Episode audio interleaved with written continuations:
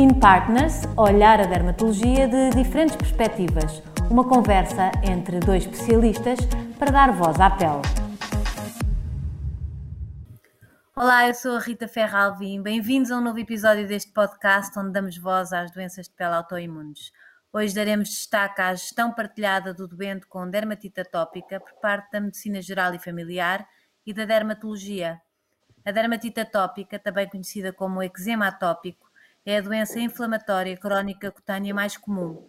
Para debater este tema, temos hoje à conversa connosco a doutora Maria João Cruz, dermatologista do Centro Hospitalar de São João e docente na Faculdade de Medicina da Universidade do Porto, e o Dr. Miguel Ferreira, especialista em Medicina Geral e Familiar na Unidade de Saúde Familiar Tejo.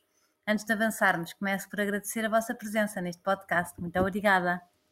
A dermatite atópica é uma patologia inflamatória cutânea crónica comum na prática clínica. Para nos ajudar a compreender a dimensão deste problema, gostaria de pedir à doutora Maria João Cruz que nos traçasse o resumo do retrato epidemiológico da dermatite atópica em Portugal, nomeadamente qual a sua prevalência, as idades em que é mais frequente e quais as características de dermatite atópica que permitem realizar um diagnóstico diferencial.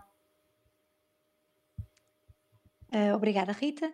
Uh, em relação à, à, prevalência, começamos por aí, uh, o, a dermatite atópica é uma das dermatoses mais comuns na dermatologia, tanto em Portugal como, como na Europa, e as, as, as prevalências estimadas são à volta de 20% na idade pediátrica, 15 a 20% na idade pediátrica e cerca de 10% na idade adulta.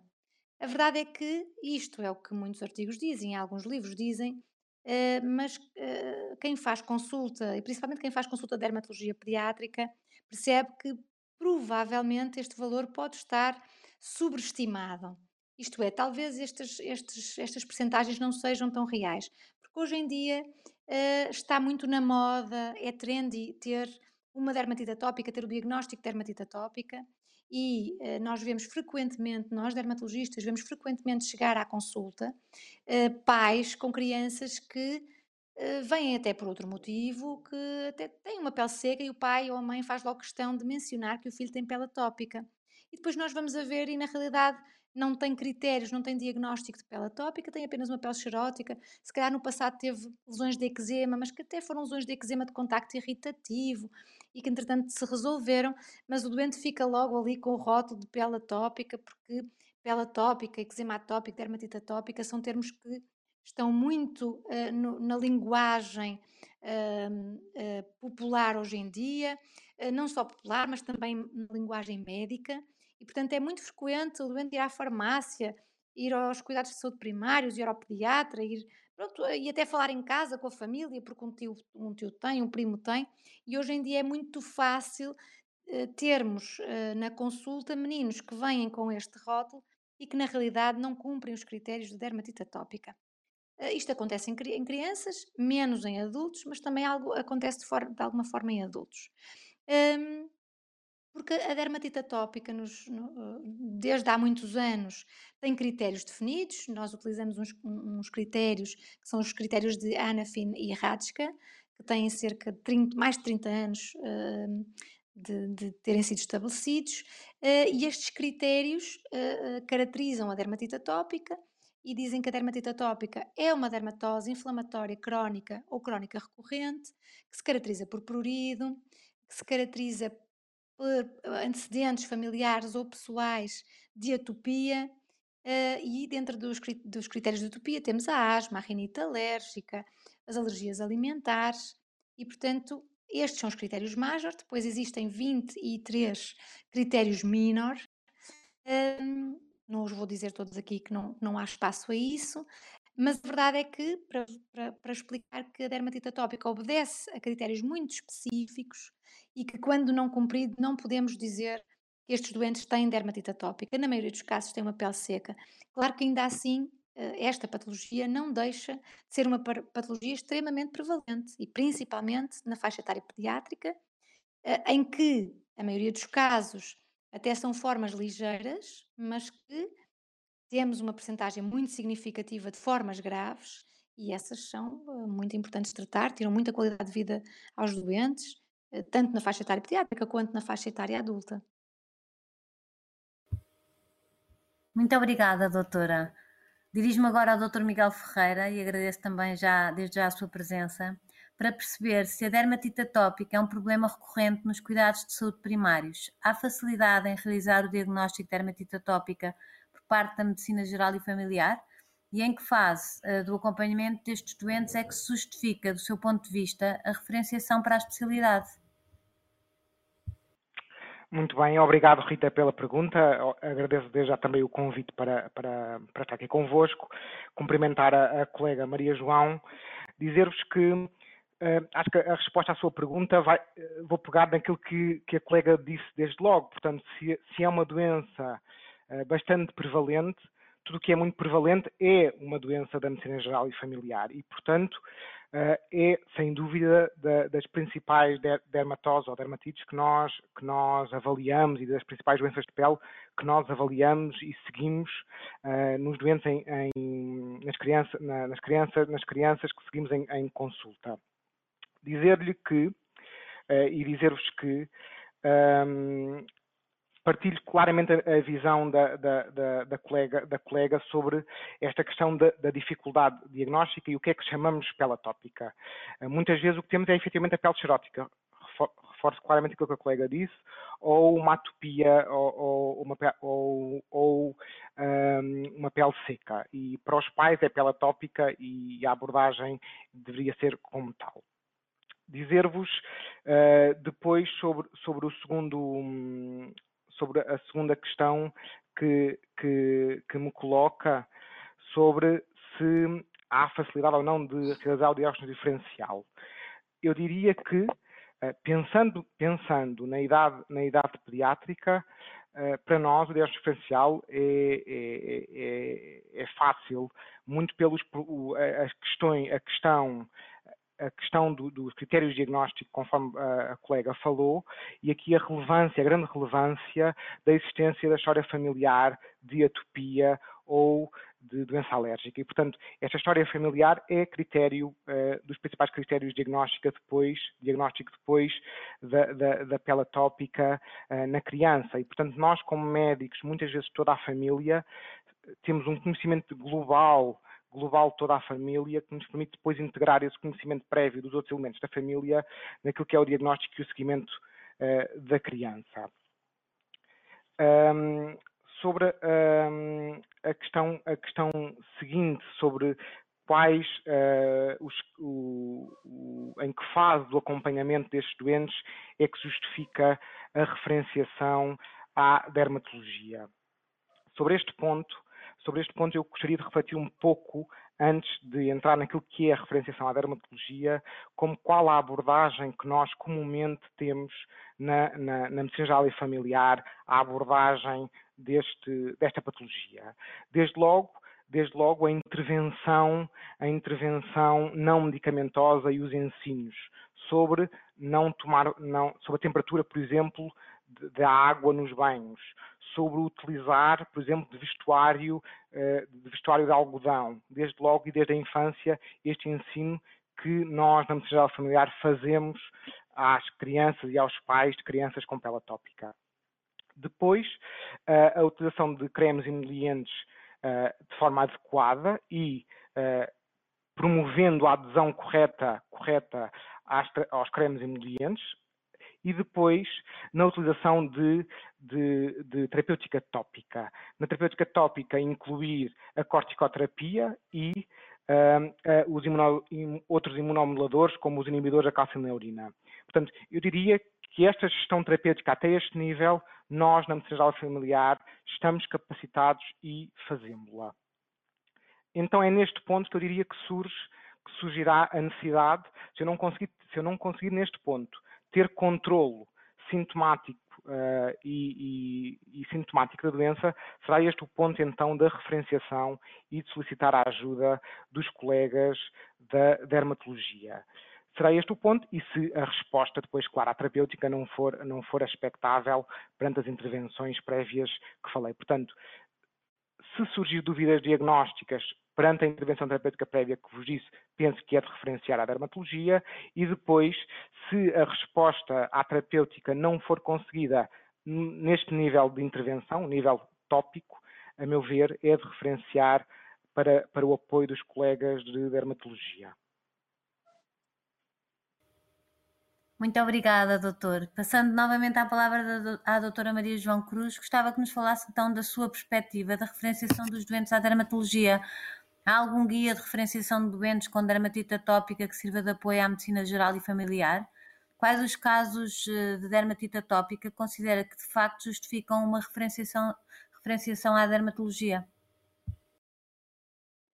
Hum, eu, eu diria, Rita, que é muito na base daquilo que eu concordo em absoluto com aquilo que o Dr. Miguel disse. Não há um guia de referenciação, não há nada escrito sobre o assunto, eh, mas há o bom senso. E, portanto, eu concordo em absoluto. Os colegas da Medicina Geral e Familiar são a primeira, a, a primeira são sempre quem faz habitualmente a primeira abordagem. Claro que os pediatras também têm um papel, porque muitos seguem também crianças desde sempre, também fazem este diagnóstico, mas sem dúvida que os colegas de medicina geral e, familiar são a primeira rede a apanhar este, este tipo de doentes. A grande maioria dos doentes, e principalmente falamos de crianças, não é? Que são onde, é, onde a patologia é mais prevalente. Um, a grande maioria dos doentes um, são dermatites atópicas ligeiras, facilmente manejáveis com terapêutica tópica e com os cuidados básicos que são ensinados, eh, tal como o Dr. Miguel referiu. Portanto, quando, eh, do ponto de vista do controle e da qualidade de vida, é conseguido um bom controle com a terapêutica tópica um, e com estes cuidados ensinados, um, então chegamos à conclusão que não há necessidade de referenciação à dermatologia. A necessidade da referenciação uh, passa para o lado da dermatite uh, atópica moderada a grave, que é quando se impõe um tratamento sistémico. Ou, tal e qual como o Dr. Miguel disse, quando há dúvidas no diagnóstico. Às vezes, mesmo nós dermatologistas temos algumas dúvidas e há meios complementares de diagnóstico, a biópsia cutânea se necessário, um, alguns testes que nos podem ajudar, mas que raramente são necessários. Uh, ainda assim, se houver lugar a isso, se houver dúvidas no diagnóstico, será sempre de referenciar. Uh, do ponto de vista da terapêutica sistémica, obviamente que depois temos um grande leque uh, terapêutico, a verdade o leque não é tão grande do ponto de vista do que está on-label, há pouca coisa on-label, principalmente em idade pediátrica, um, mas há algumas coisas que utilizamos de forma off-label, são essencialmente os imunossupressores sistémicos, desde a corticoterapia sistémica, a ciclosporina, uh, depois temos metotrexato, azatioprina, e agora, mais recentemente, uh, temos, uh, temos tido muitos desenvolvimentos nesta, nesta matéria e, o conhecimento da fisiopatologia desta doença tem permitido grandes avanços e avanços muito promissores para doentes que sofrem com esta patologia e que têm dermatites atópicas graves um, e que mudam a qualidade de vida destes doentes e, e dos, e dos cuidadores destes doentes de forma radical, uh, que são os agentes biológicos e as pequenas moléculas. Portanto, são, são assim, de uma forma muito jornalistas, os inibidores da, da interleucina 4 e 13, os inibidores da JAK, por exemplo, que são uh, e já, já mudaram a vida de alguns doentes nos últimos dois anos e que eu estou em crer que com os avanços da medicina mudarão muito mais.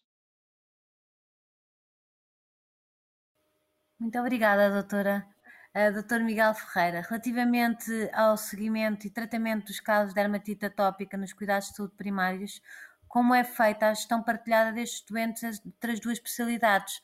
Como vê a articulação entre medicina geral e familiar e a dermatologia? Uh, obrigado pela pergunta. Uh, neste, neste, neste ponto, dizer-vos que consigo falar daquilo que é a minha experiência no âmbito da, da, área, da, área, da área de Lisboa, que é, que é onde eu trabalho.